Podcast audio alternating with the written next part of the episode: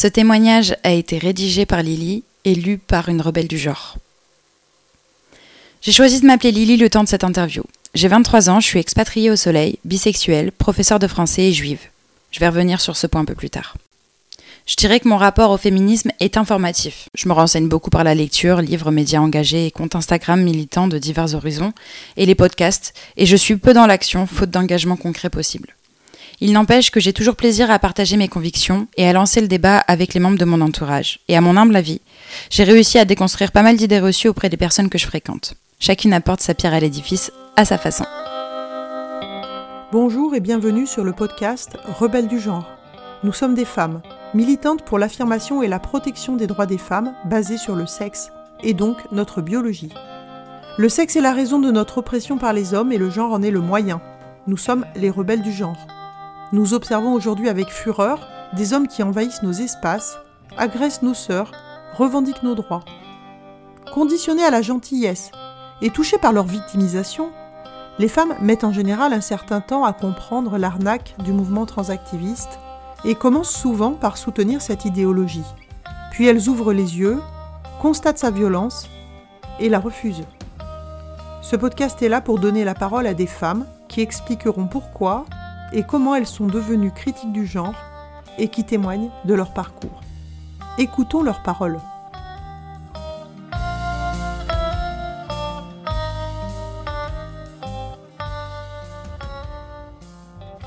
Je vais essayer de vous résumer mon rapport au genre de ma tante enfance jusqu'à aujourd'hui. Quand j'avais entre 3 et 7 ans environ, je n'aimais pas les jeux dits de filles, et cela a plus posé problème à mes instits qu'à mon entourage, pour qui ça n'avait pas d'importance tant que j'étais heureuse et bien avec mes amis, qui étaient exclusivement des garçons d'ailleurs. Je jouais aux voitures, aux billes, mon père et ma tante m'ont tout de suite appris à supporter leur club de foot fétiche, et à 6 ans je savais ce qu'était le hors-jeu. J'allais même souvent au stade avec mon père, ma tante et mon grand-père. Pas mal pour moi qui n'étais qu'une fille, hein Et à côté de ça, ma maîtresse de moyenne section ne voulait pas que les garçons utilisent du rose et les filles du noir pour les coloriages. À l'école primaire, je suis rentrée dans les standards qu'on attendait d'une petite fille, mais sans qu'on m'y ait vraiment forcé, du moins pas explicitement.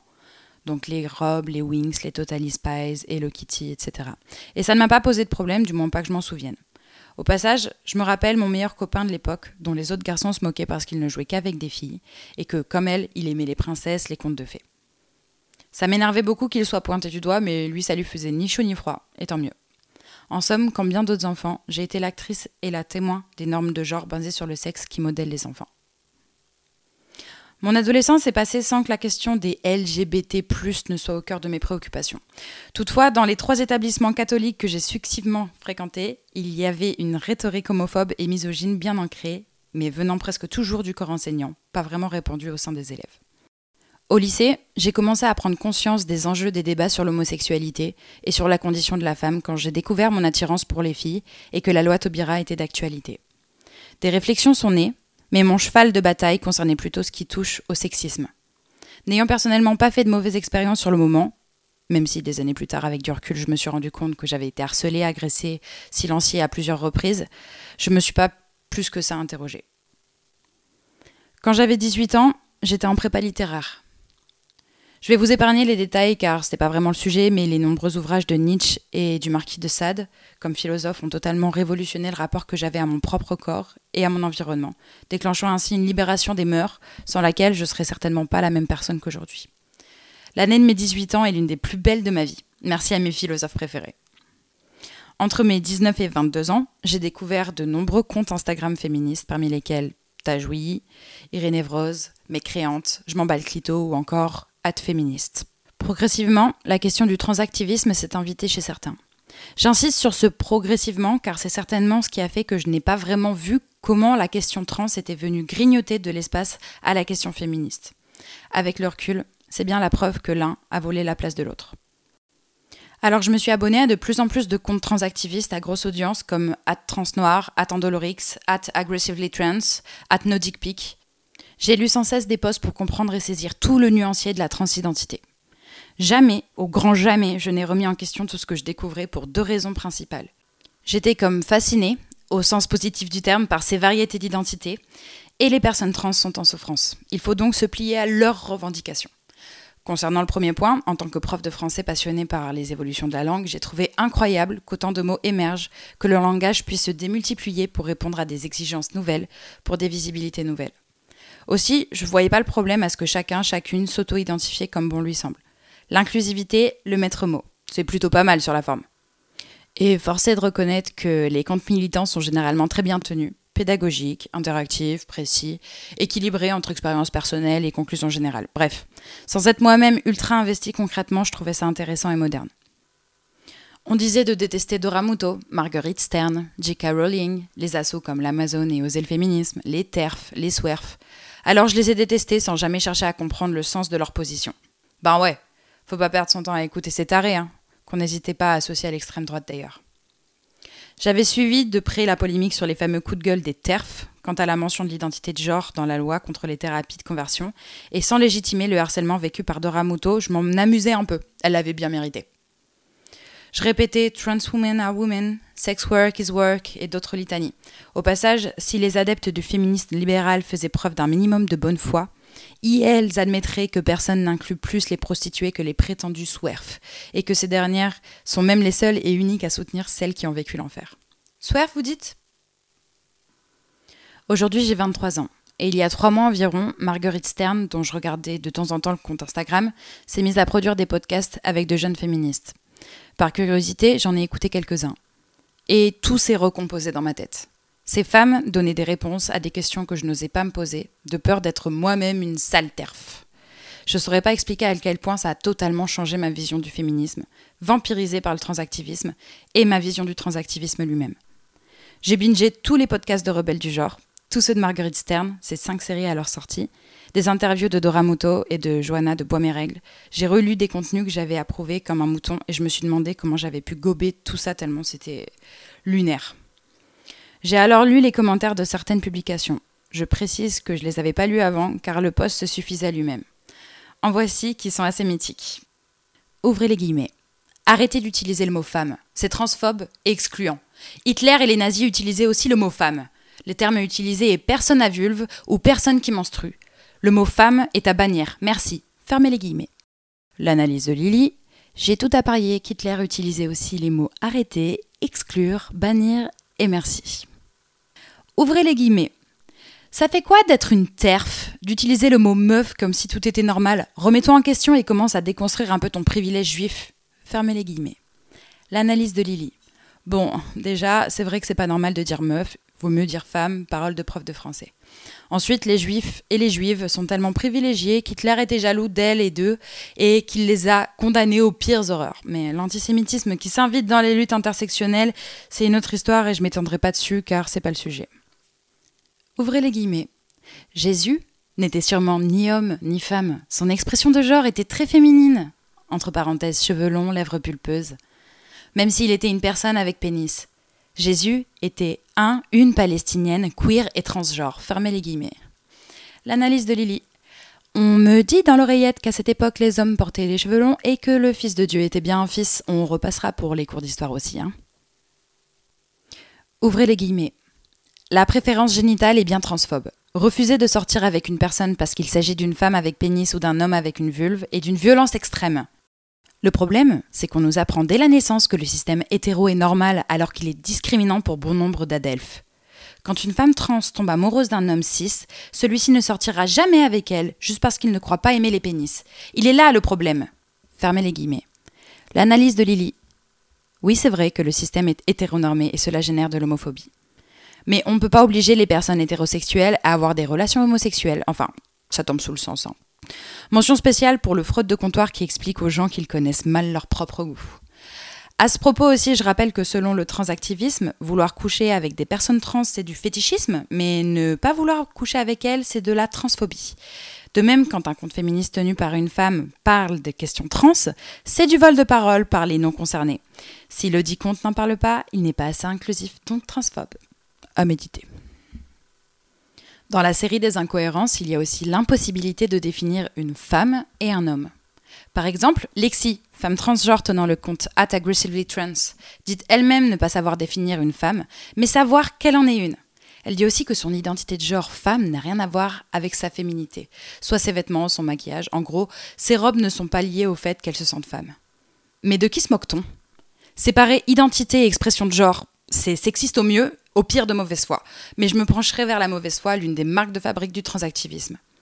J'ai commencé à m'indigner des interdictions de l'ouvrir à coups de Tu n'es pas concerné, donc tu ne peux pas t'exprimer. Comment ça, je suis pas concernée? Je suis peut-être pas une femme trans, mais je suis quand même une femme, si des fois. Hein. Désolée de te le dire, Lexi, mais oui, je suis plus une femme que toi qui te prétends femme sans même savoir ce que c'est. Quand tu connaîtras un dixième de ma douleur chaque mois, un centième de l'angoisse que j'ai ressentie à chaque fois que j'ai cru être enceinte, un millième de la peur que je connais systématiquement quand je prends les transports, un millionième de ma colère quand l'amendement garantissant le droit à l'avortement a été aboli dans le pays le plus influent du monde, tu pourras dire que tu es autant une femme que moi. Porter des robes, du maquillage, tu as le droit de le faire, mais ça ne changera rien à ma biologie comme à la tienne. Tu ne sais pas ce que c'est qu'une femme. Alors laisse-moi te le dire, puisque j'en suis une. Petit message aux femmes trans. Tous les désagréments, c'est un euphémisme, hein, liés à notre sexe biologique n'ont absolument rien d'enviable. C'est vrai que pour beaucoup de femmes, donner la vie est quelque chose de merveilleux, mais là encore, neuf mois de possibles complications variées et plus ou moins intenses, c'est le prix à payer pour cet avantage, si c'en est un. Lexi me répondra que mes propos sont d'une violence extrême. En effet, c'est l'expression à la mode pour écarter toute possibilité de discussion. Mais je crois que vous, les transactivistes, n'avez jamais pensé à vous demander ce que ça fait, dans l'autre sens. Si vous avancez que c'est d'une violence extrême de parler de sexe biologique au point de coller le sexe biologique n'existe pas, pensez à la violence extrême infligée à toutes ces filles par des mutilations sur et à cause de leur sexe, et non leur genre. Si vous avancez que c'est d'une violence extrême de parler de femmes et non de personnes à vulve, je vous réponds que c'est d'une violence extrême pour moi d'être ramenée à mon entrejambe. Si vous avancez que c'est d'une violence extrême de dire les femmes trans ne sont pas des femmes, je vous réponds que c'est d'une violence extrême pour moi d'être assimilée à des personnes qui n'ont rien de commun avec moi en termes biologiques sexuels. Redisons-le, si vous avancez que c'est d'une violence extrême que les lesbiennes refusent les pénis, je vous réponds que c'est d'une violence extrême pour elles qu'on leur en impose. En plus, l'expression violence extrême m'insupporte au plus haut point. Les mots ont un sens et les milieux intersectionnels ne cessent de le rabâcher. Apparemment, c'est psychophobe de dire fou amoureux, un film de dingue, j'hallucine, sale con, etc. Eh bien, moi, je pense que parler de violence extrême pour une erreur de pronom ou un accord fautif, c'est absolument disproportionné quand on sait toutes les violences qui touchent spécifiquement les femmes. Petit coucou à Dora Muto dans la campagne de haine lancée par Lexi a commencé par un T'es pas content au lieu de T'es pas contente. Si vous êtes convaincu de votre identité de genre, une maladresse d'expression devrait même pas vous faire ni chaud ni froid. Pour finir ce parcours dans la critique du genre, en mai, Marguerite Stern a publié une tribune sur sa colère de ne pas être mentionnée dans un film qui porte sur sa création, Les collages contre les féminicides à Cannes. Ça m'a révoltée. Elle m'a donné l'honneur de traduire cette tribune en anglais pour la publier dans le média britannique The Critic. Le fait de sentir son indignation littéralement au mot le mot m'a d'autant plus confortée dans mes positions. Au passage, chers transactivistes, je ne sais pas comment vous pouvez vous regarder dans la glace après avoir harcelé et agressé une icône du féminisme, dont le nom mérite d'être gravé dans l'histoire, au point qu'elle doive être hospitalisée. Je vais vous faire une confession, chère auditrice. J'adore l'Italie. Je parle italien et j'ai même lu de la poésie italienne du XIVe siècle, c'est dire si je remonte aux racines. Je connais certainement Florence mieux que beaucoup de Florentins et Florentines. Je savoure avec plaisir la bonne nourriture italienne. Chaque été, je vais en Italie. L'histoire italienne, je la connais presque autant que l'histoire française. En plus, avec mon teint basané et mes longs cheveux foncés, on prend souvent pour une méditerranéenne. Je suis donc une italienne transnationale. Quoi? Comment ça, je suis pas italienne? Vous n'avez pas le droit de heurter mon ressenti. C'est d'une violence extrême. Pourquoi penses-tu que cette idéologie est une menace pour les femmes, pour leurs droits, pour les enfants, pour la société ou pour la démocratie? Je vais la faire courte, du moins essayer cette fois. Pour les femmes, comment peut-on se battre pour les droits d'une catégorie si cette catégorie ne peut plus être définie? Ainsi, que vaut le féminisme si le mot femme, au mieux, est à préciser avec des termes tels que cisgenre, transgenre, non-binaire, au pire est à bannir Quand je dis les femmes, j'ai envie de pouvoir me référer aux personnes femelles sans avoir à réfléchir à dix mille concepts derrière. Si tu es une femelle non-femme, eh bien, ne te sens pas concerné. Si tu es un mâle non-homme, eh bien, ne te sens pas concerné non plus. Pour les personnes intersexes, il s'agit effectivement de biologie. Alors libre à toi de te sentir concerné. Si pour toute autre raison métaphysique tu ne te sens pas concerné, eh bien ne te sens pas concerné. C'est mon droit de refuser des formulations contre-intuitives. De toute façon, arrêtons la mauvaise foi. Vous savez très bien que quand on dit les femmes, les concernés n'ont pas besoin d'un ou plusieurs adjectifs derrière pour savoir qu'on parle d'elles. Et pourtant, vous l'avez sûrement entendu et continuerez de l'entendre, même dans ce témoignage, je n'arrive toujours pas à parler d'hommes pour femmes trans et de femmes pour hommes trans, car mon cerveau est vraiment trop conformé à l'autodétermination de chacun chacune. Pour les femmes toujours, je pense notamment aux lesbiennes, à celles et ceux qui soutiennent que refuser un pénis de femme quand on est lesbienne est d'une violence extrême, vous n'avez jamais pensé à vous dire que c'est tout aussi violent dans l'autre sens? Et si vous mettez la pression à la lesbienne en question et qu'elle accepte sous contrainte un pénis, rappelez-vous qu'une relation sexuelle par la contrainte, c'est un viol. C'est la loi. On atteint même un niveau supérieur quand on traite les lesbiennes de fétichistes de la vulve, comme si une femme, ce n'était qu'une vulve. Alors j'ai un scoop. Quand une femme est attirée par une autre femme, c'est aussi pour l'amour d'un corps développé d'une certaine façon, avec ses formes et sa répartition des graisses, un timbre vocal souvent plus doux, l'intercompréhension par un vécu commun, une voix double contre les oppressions, le soulagement d'être avec quelqu'un qui nous ressemble et qui ne représente pas une menace patriarcale. Imposer un pénis à une lesbienne, ce n'est ni plus ni moins que de l'homophobie. Il en va de même pour les hommes hétéros qui ne sont pas transphobes s'ils n'aiment pas les pénis, ou les femmes hétéras qui ne le sont pas plus si elles ne veulent pas d'une vulve. De toute façon, je pense que le décentrement de sa propre petite personne est quelque chose qui manque vraiment aux transactivistes. J'ai un autre exemple sur la question des femmes. Megan Rapinoe, joueuse de football américaine, déjà connue pour avoir refusé de se rendre à la Maison Blanche sur invitation de Trump, ce que je trouve au demeurant courageux et louable, a récemment publié une tribune qui défend le droit des femmes trans de concourir avec les femmes. Elle explique en effet que la santé mentale d'un jeune garçon transidentifié valait plus que le refus de jeunes filles d'avoir un garçon parmi elles. Mais n'a-t-elle pas pensé à se dire que le confort de plusieurs jeunes filles comptait aussi? Que ces jeunes filles n'étaient peut-être pas à l'aise de partager un vestiaire avec un garçon, tant en plus si c'est pendant la puberté? À ce propos, quand j'étais adolescente, j'étais complexée par mon corps.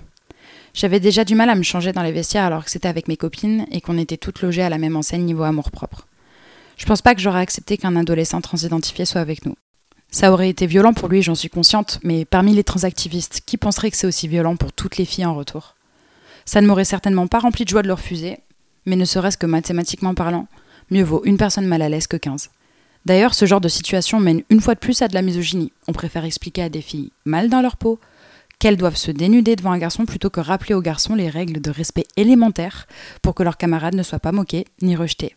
C'est exactement ce que vous dites dans votre intro les femmes sont conditionnées à la gentillesse. Rapino a également démenti l'idée que les femmes trans battent tous les records. Je me suis renseignée, et elle a raison, c'est très caricatural, et les quelques cas où c'est vrai ne suffisent pas à en faire une généralité. Cependant, même si les femmes trans en question n'arrivent que cinquième, huitième ou même avant-dernière, elle éliminera de toute façon une femme biologique, femme qui n'aurait pas été éliminée si elle avait eu l'avantage d'avoir fait sa puberté en tant qu'homme. La mauvaise foi encore, vraiment. Marque de fabrique. Concernant les femmes également, la question de la transidentité fait encore une fois ressortir les doubles standards dans le traitement. Quand Marguerite Stern dit en ces mots qu'être une femme est une réalité biologique, elle subit des violences sans nom. Quand Julien Rochdy dit que les personnes trans sont dégénérées, c'est complètement passé sous silence, alors que c'est de la pure transphobie. Il en va de même pour Dora Muto. Des transactivistes ont collé des stickers TERF sur ses livres à la FNAC. Pourquoi n'ont-ils pas collé facho sur ceux de Zemmour, qui a fait référence à un médecin nazi en camp de concentration pour parler des enfants trans? Pour les enfants, imagine, t'as fait 10 ans d'études pour être psychiatre, et là, t'as une enfant de 8 ans qui te dit qu'elle aime les voitures. Ses parents te demandent le feu vert pour des bloqueurs de puberté, et si tu leur donnes pas, tu peux être poursuivi pour thérapie de conversion. Non, je rigole, mais imagine quand même. Imagine, t'as fait 10 ans d'études pour être psychiatre, et là, t'as une ado qui a passé quelques mois sur Insta et Discord et qui veut se faire déchirer un bout de peau pour avoir une bite parce qu'elle s'est auto-diagnostiquée trans, demi-boy, non-binaire, gender fluid. Et si tu lui refuses le feu vert pour de la thé, tu peux être poursuivi pour thérapie de conversion. Non, je rigole. Mais imagine quand même. Nothing to add. Pour la société maintenant. À mon sens, soigner la dysphorie par des transformations médicales dangereuses plutôt que par une réévaluation de son propre corps et un suivi psychologique, c'est de l'inconscience. On peut faire un parallèle entre la dysphorie de genre et la dysmorphophobie. La dysmorphophobie, pour la faire courte, c'est l'ensemble des troubles générés par l'obsession pour des défauts dans l'apparence. En gros, c'est la dysphorie de l'apparence physique. Prenons le cas d'un trouble dysmorphophobique bien connu, l'anorexie. Déjà, ça n'a pas de sens d'être contre l'anorexie ou contre la transidentité. C'est là, ça existe, c'est tout. Donc, chute les réacs. Cependant, cela ne nous empêche pas de nous interroger sur les sources du trouble, mais surtout sur les moyens d'y remédier, autres que les transformations corporelles. Si une patiente anorexique demande à sa ou son docteur des médicaments pour maigrir encore plus et avoir le corps dont elle rêve, IEL ne va jamais lui prescrire quoi que ce soit. Bien au contraire, IEL va l'aider à accepter son corps tel qu'il est, en dépassant justement cette dysphorie de l'apparence physique. Un suivi psychologique et ou psychiatrique est tout à fait envisageable également. À l'origine de l'anorexie d'une patiente, on sait très bien qu'il y a le culte du corps excessivement mince, donc maigre, hein, dans les pubs, les magazines, la mode. Pour comment y remédier, je suis loin d'être une spécialiste, mais pour avoir traversé une phase d'anorexie, je peux dire que la réévaluation des qualités de mon corps, comprendre que je peux tout à fait être jolie et plus en chair, qu'un corps cadavérique n'a rien d'idéal, ça m'a beaucoup aidé. Pour la dysphorie de genre, pourquoi ce serait différent? L'origine, c'est la genrification extrême de tout. Vêtements, jouets, couleurs, livres, sport, métiers, programmes TV, loisirs, produits d'hygiène et cosmétiques, rôles à la maison, images dans les médias et les pubs, et même jusqu'à la nourriture. Alors pourquoi le soin? Ce ne serait pas de détruire ces clichés, de la même façon qu'on détruit l'image du corps maigrissime parfait. Je reste bien sûr consciente que face à une société aussi conditionnée, la tâche n'est pas aisée. Mais j'y reviendrai. Pour finir, je tiens à dire, j'apprécie sincèrement quand des personnes transgenres assument ouvertement qu'elles n'ont pas le sexe qu'elles auraient voulu avoir, au lieu de partir dans des démonstrations sans queue ni tête que le sexe biologique n'existe pas. J'ai vu plusieurs interviews de telles personnes, et c'est réconfortant de se dire qu'il y a tout de même quelques réflexions rationnelles. Pour la démocratie, je pense que ce qui représente une menace pour la démocratie dans le transactivisme, c'est le refus de la liberté d'opinion et d'expression. Clin d'œil à ma maman avec qui j'en ai beaucoup parlé. Disons les choses simplement. Si vous n'êtes pas d'accord avec elle et eux, vous n'avez pas le droit de parler. Les critiques de Marguerite Stern sont mises sur le même plan que les propos haineux de l'extrême droite. C'est même pas caricatural. En atteste la censure permanente de comptes n'allant pas dans le sens des transactivistes. Le pire, c'est que les moutons qui signalent en masse des critiques du genre n'hésitent eux-mêmes pas à appeler, à harceler, insulter, voire proférer des menaces de mort. Évidemment, ces comptes-là se portent très bien et ne sont jamais inquiétés. Hein. À l'heure où j'écris, le Twitter de Marguerite Stern a été définitivement supprimé, mais récupéré après une procédure d'appel. Voici la preuve qu'il s'agit d'une censure ciblée. Une semaine auparavant, son compte avait été réactivé car considéré conforme aux règles de Twitter. Pendant toute la semaine suivante, elle n'a publié strictement rien de polémique. Seule une énième vague de signalements massifs peut en être à l'origine. Et là, c'est lié abonné. Cher mouton, qui signale. Rappelez-vous cette phrase de Beaumarchais dans le mariage de Figaro. Il n'y a que les petits hommes qui craignent les petits écrits. Donc si vous avez peur de quelques 240 caractères, c'est que vous êtes vous-même pas grand-chose. Cette censure de la parole n'a guère de précédent depuis l'ère des réseaux sociaux, même pas chez l'extrême droite, où pourtant on trouve des contenus racistes, misogynes, antisémites, homophobes, LGBT phobes, haineux et violents. Là est la menace pour la démocratie. Aux yeux des transactivistes, la frontière entre critique et haine n'existe plus. Provençons des posts sur des comptes intersectionnels disant sans ironie que Charlie Hebdo est valeur actuelle, c'est la même chose. Donc, un journal satirique dans lequel l'ex-fémène et icône du féministe Ina Shevchenko écrit C'est pareil qu'un magazine qui dit en ces mots que les féministes sont folles et hystérise le débat. Qu'est-ce qui t'a décidé à témoigner sous ta réelle identité ou de façon anonyme? As-tu déjà subi des pressions, des menaces, un danger perçu ou réel dans ton entourage? Pro, perso, peur pour tes proches, etc. Ou au contraire, te sais-tu en sécurité pour parler librement? Je souhaite être anonyme car je perdrais des amis si je faisais mon coming out femme. Et je considère que ces fortes amitiés doivent dépasser les désaccords sur des questions aussi polémiques. C'est la première fois que je partage le fruit de mes récentes réflexions, alors je ne suis pas du tout en danger par rapport à mes opinions. Cependant, la peur que peuvent éprouver certaines témoignantes m'indigne et prouve des pratiques violentes maquillées en pseudo-inclusivité. As-tu une anecdote à raconter sur un événement qui t'a marqué concernant la transidentité ou le transactivisme? Je vais m'étaler un peu là, mais c'est la première fois que j'ai l'occasion de le faire. J'aimerais donc partager plusieurs anecdotes qui ont été de véritables déclics pour moi et me maintiendront toujours dans mes positions actuelles. Première anecdote une personne que j'ai connue comme femme pendant mes études et qui se considère à ce jour comme homme trans non binaire m'a expliqué que refuser un pénis de femme quand on est lesbienne ou homme hétéro est transphobe, car le rapport que l'on a à un pénis est une construction sociale. À ce titre, un pénis est associé à une façon de s'en servir. Il n'y a pas que les rapports vaginaux, buccaux et anaux, il y a une infinité de choses. Bon, tout ça pour dire que mon copain hétéro qui ne pourrait pas toucher une autre bite que la sienne est transphobe? Euh, non. D'ailleurs, cette même personne se dit lesbien. Il m'a écrit un long message à mon goût bancal pour m'expliquer pourquoi on pouvait être un homme lesbien. La raison principale, c'est que pas mal de femmes lesbiennes qui transitionnent se retrouvent de fait exclues de la communauté à laquelle elles appartenaient. Or, cette exclusion peut être vécue comme un délaissement, un abandon, voire de la transphobie. Il est donc normal que les hommes trans, antérieurement femmes cis lesbiennes, puissent rester lesbiens et être acceptés en tant qu'hommes dans des communautés de femmes. Vous suivez? Ou bien vous trouvez aussi que le transactivisme devient une caricature de lui-même Deuxième anecdote. Un Instagrammeur transgenre de grande audience se fait connaître par un prénom masculin. Appelons-le Thomas, qui a remplacé son dead name. Il a dit qu'il s'était toujours appelé comme ça. Ouais, je trouve ça un peu ridicule. Thomas a d'ailleurs récemment dit qu'il était un homme trans non-binaire.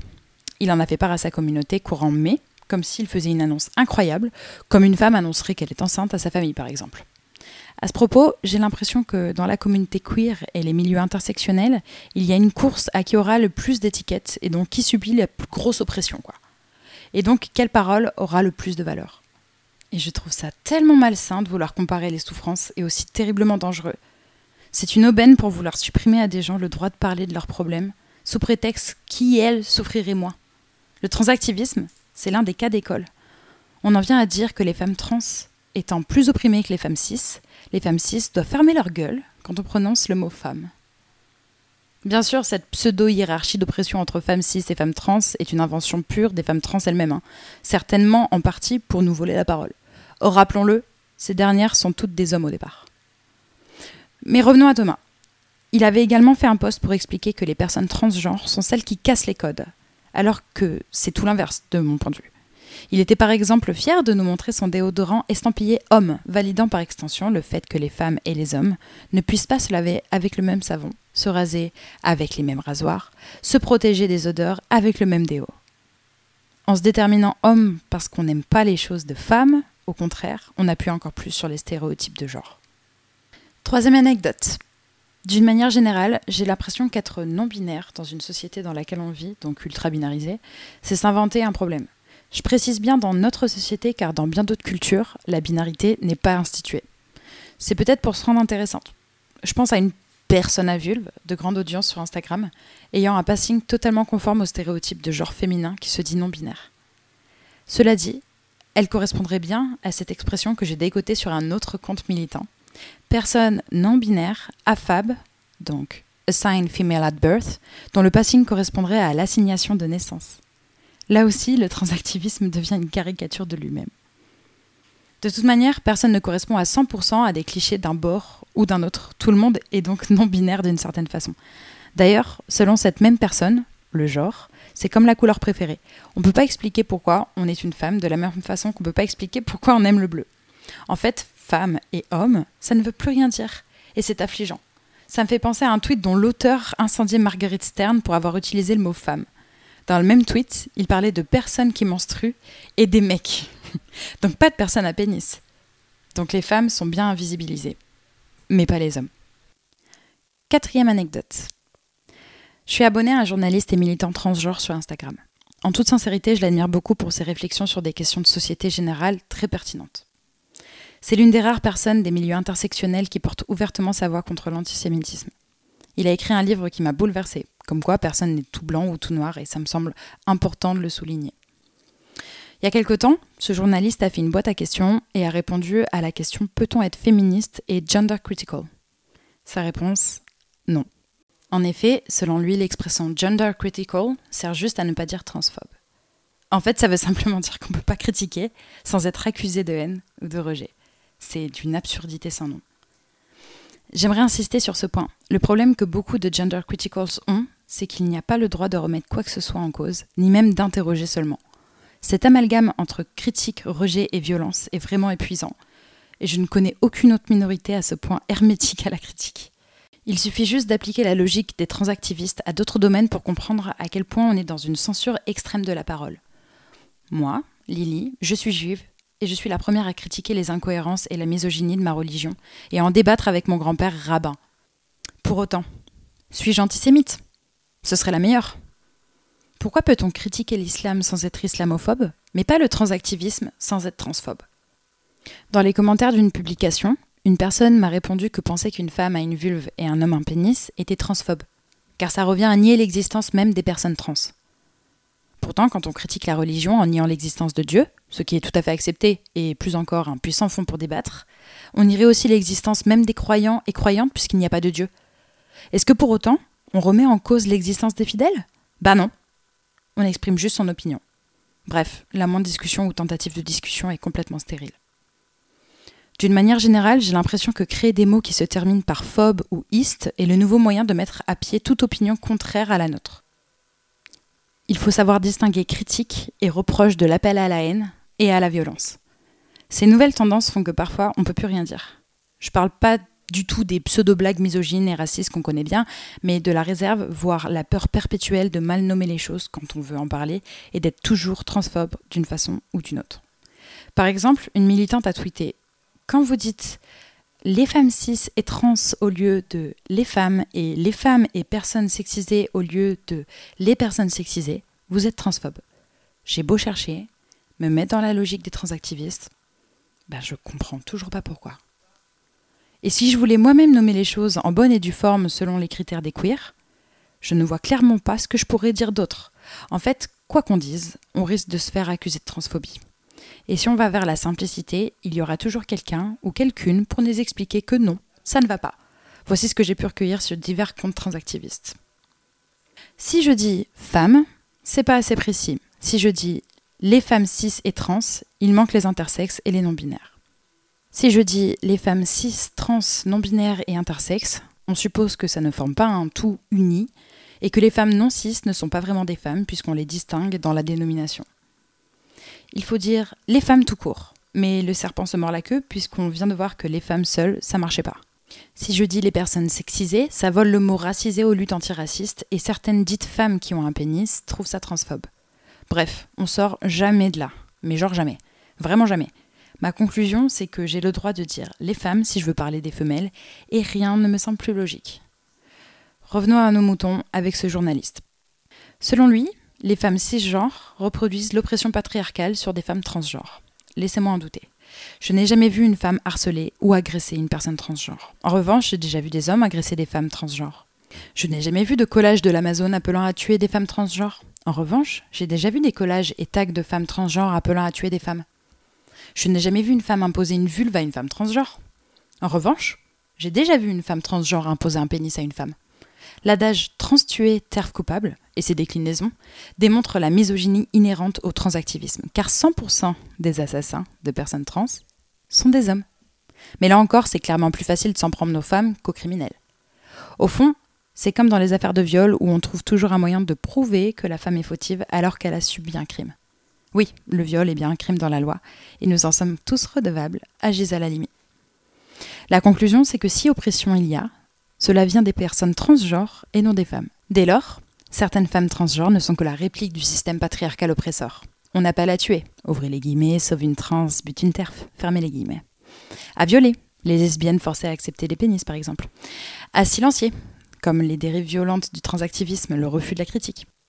Si pour les femmes trans, l'oppression, c'est de ne pas accéder à des domaines et lieux réservés aux femmes biologiques, il suffit de rester homme.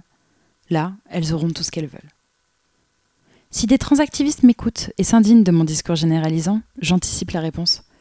Je mets pas tous les œufs dans le même panier, mais il y a une omerta évidente sur les problèmes posés, non pas par les personnes trans elles-mêmes, mais par leur mode d'action et leurs revendications qui n'ont pas lieu d'être.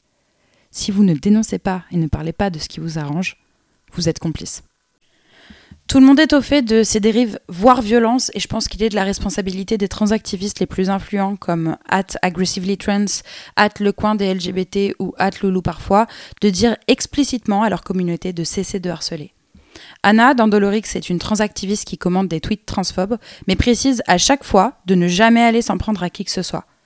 Pouvons-nous pour autant la remercier, ou est-ce simplement normal de retenir des gens de vider leur haine, et donc de respecter la loi? Il n'en reste pas moins que beaucoup suivent la démarche contraire, implicitement ou explicitement.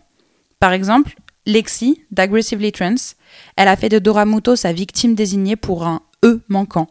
Quand le coin des LGBT a longuement expliqué pourquoi Doramuto toujours était une TERF, il n'y a pas eu d'appel à la haine, seulement à se désabonner. Mais voilà, les responsables du compte savaient très bien que ça générait une vague de harcèlement massif contre elle. On en revient au point de départ. Ne rien dire, c'est être complice. Cinquième anecdote. Tout à l'heure, je disais les femmes trans étaient soi-disant plus opprimées que les femmes cis. Ces dernières doivent fermer leur gueule quand on prononce le mot femme. Je vais illustrer ça tout de suite. J'ai récemment lu un tweet sur une campagne de pub de Tampax avec un homme transidentifié.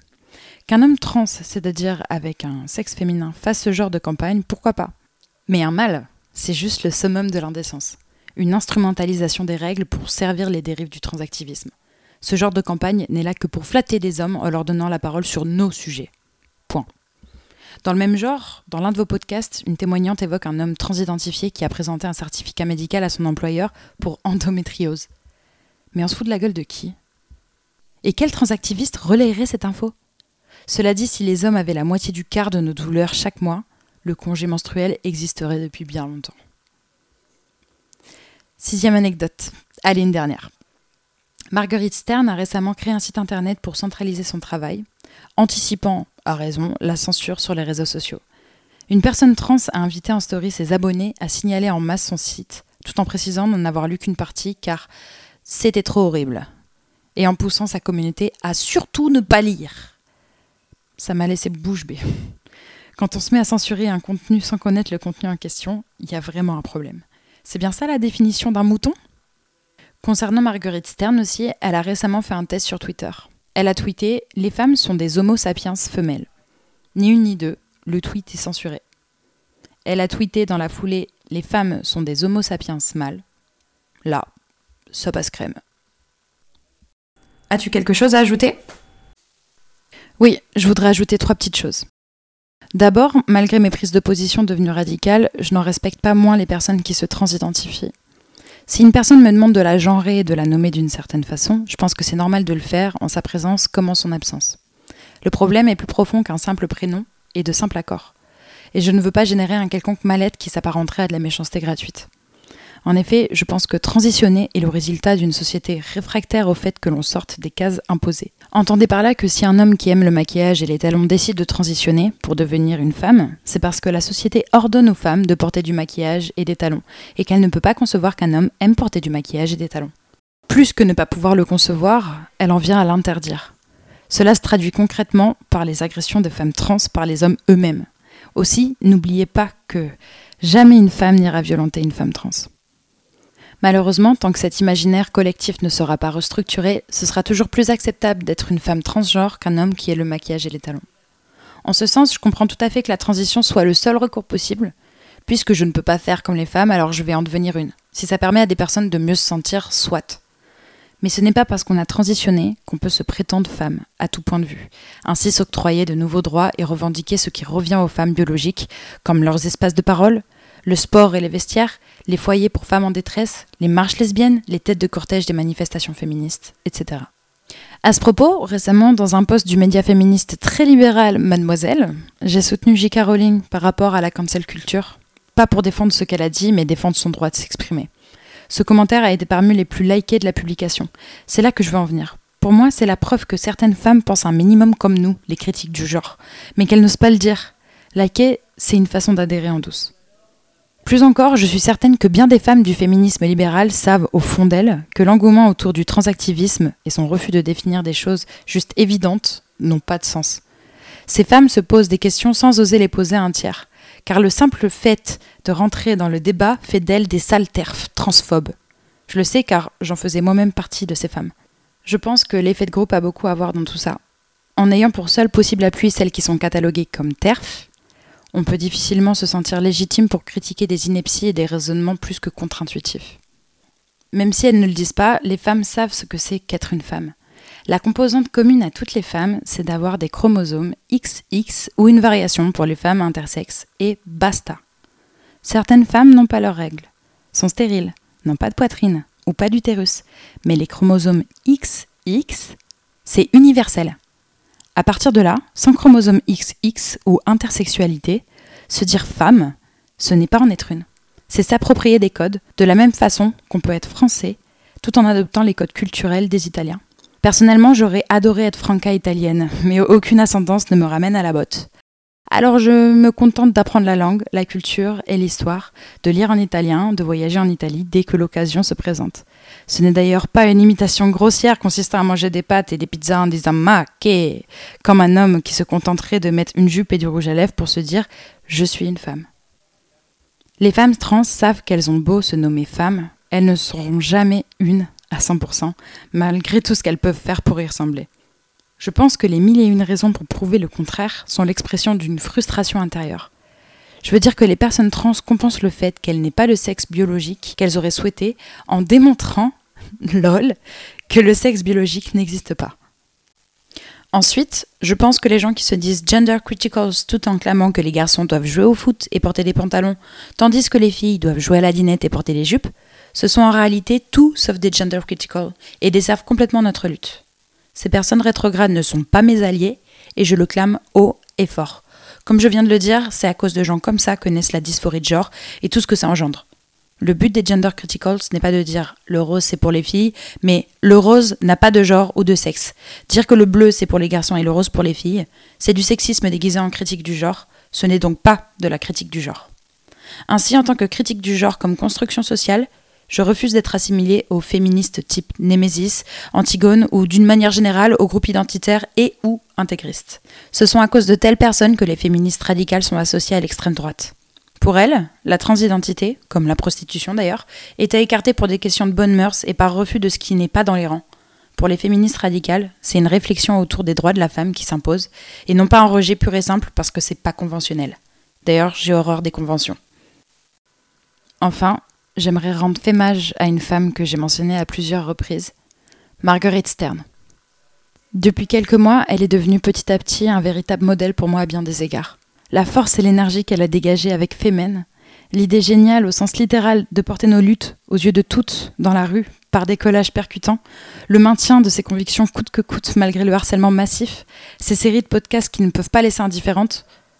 Tes mots m'ont accompagné mai et juin durant, tant si bien que j'avais l'impression que nous marchions ensemble. Depuis, tu es pour moi autant synonyme d'enseignement que de libération. Merci Marguerite. Je suis ravie d'avoir enfin pu m'exprimer librement, même si anonymement, c'est soulageant de pouvoir dire les femmes pour se référer aux femmes. J'ai beaucoup blablaté, mais c'est la première fois que je peux le faire, alors j'en profite. Merci de m'avoir écouté jusqu'au bout.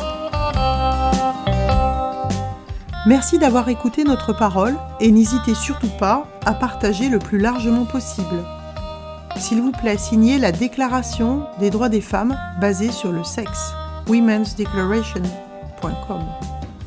Rejoignez-nous, n'ayez plus peur, ensemble nous ferons changer les choses. Si vous souhaitez témoigner, contactez-nous. Et à bientôt pour un nouveau témoignage de Rebelles du genre.